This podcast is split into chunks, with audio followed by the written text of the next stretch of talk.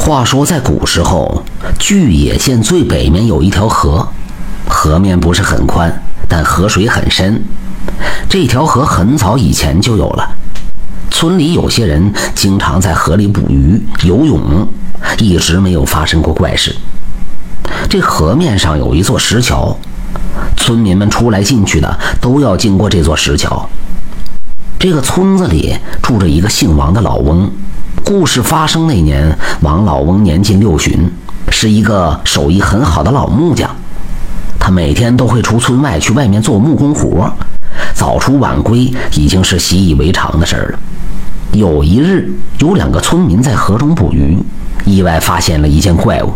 那怪物鱼头人身，满口獠牙，往外面伸着。两个村民吓了一跳，渔网也不要了，拼命划着小船就上了岸。这件事情在村子附近就传开了，此后再无人敢到河里捕鱼游泳了。王木匠得知这件事以后，每次走夜路回家，经过那座石桥的时候，手里都会紧紧地握着一把奔子，因为他师傅说过，奔子有正气，专治各种歪门邪道。几日下来，王木匠路过那座石桥时，倒也没有发生啥怪事。有一天晚上。王木匠因为做木工活，从镇上回来的时候已经是三更天了。他借着月光独自走在乡野小路上，在经过那座石桥的时候，王木匠忽然听见有人喊他：“哎，王德江，你还认识我不？”王德江是这王木匠的大名。王木匠听见有人喊他名字，就向四周看了看，不过并没有发现有人在此走动。他顿了顿后，继续朝前走。哎，王德江，我喊你呢，你怎么不回话？我我在这儿呢。那声音又响了起来。王木匠循着声音看去，只见河中有一个人影，那人影正在河水中滑动着，露出一个小脑袋。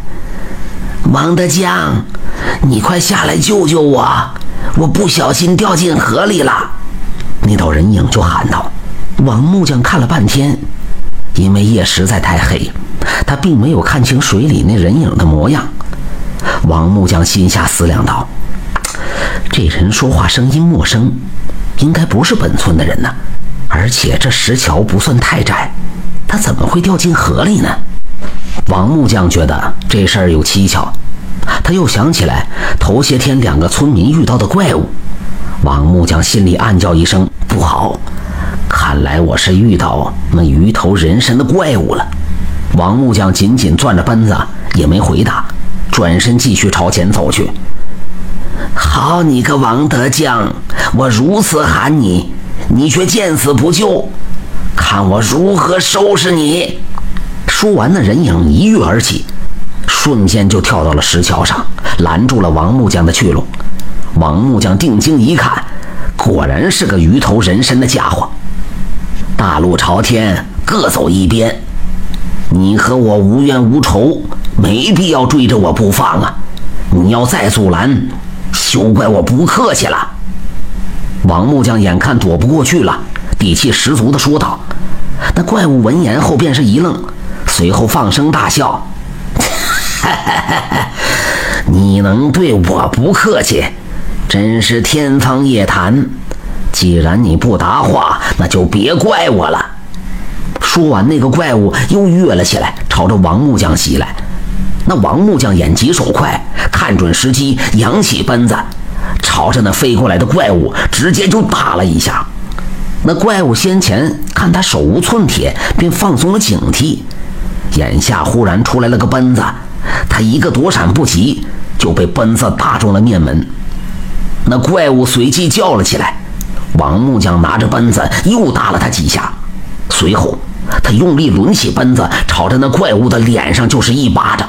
那怪物直挺挺的被王木匠给扇飞了起来，随后落进了河里。怪物发出几声惨嚎以后就不再动弹了，随后化为了一条死鱼。王木匠摇了摇头说道：“哎呀，人妖殊途，你却在此作怪，危害一方。”老木匠本不想伤害你，你却自讨苦吃，这便是你的命数。你快去轮回，来世不要再做坏事了。”说完后，那条死鱼便沉入了河底，消失不见了。王木匠看了看手里的奔子，自言自语道：“师傅的嘱咐果然没错，这奔子还真是降妖除魔的利器。”说完，他收起了奔子，朝着村子走去了。王木匠降服怪物的事儿，慢慢就在村子附近传开了。村民们又可以去河里捕鱼、游泳了，而那只怪物再也没有出现过。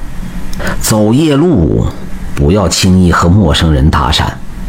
陌生人的意图我们并不知道，所以面对陌生人的主动搭讪，我们要加以警惕。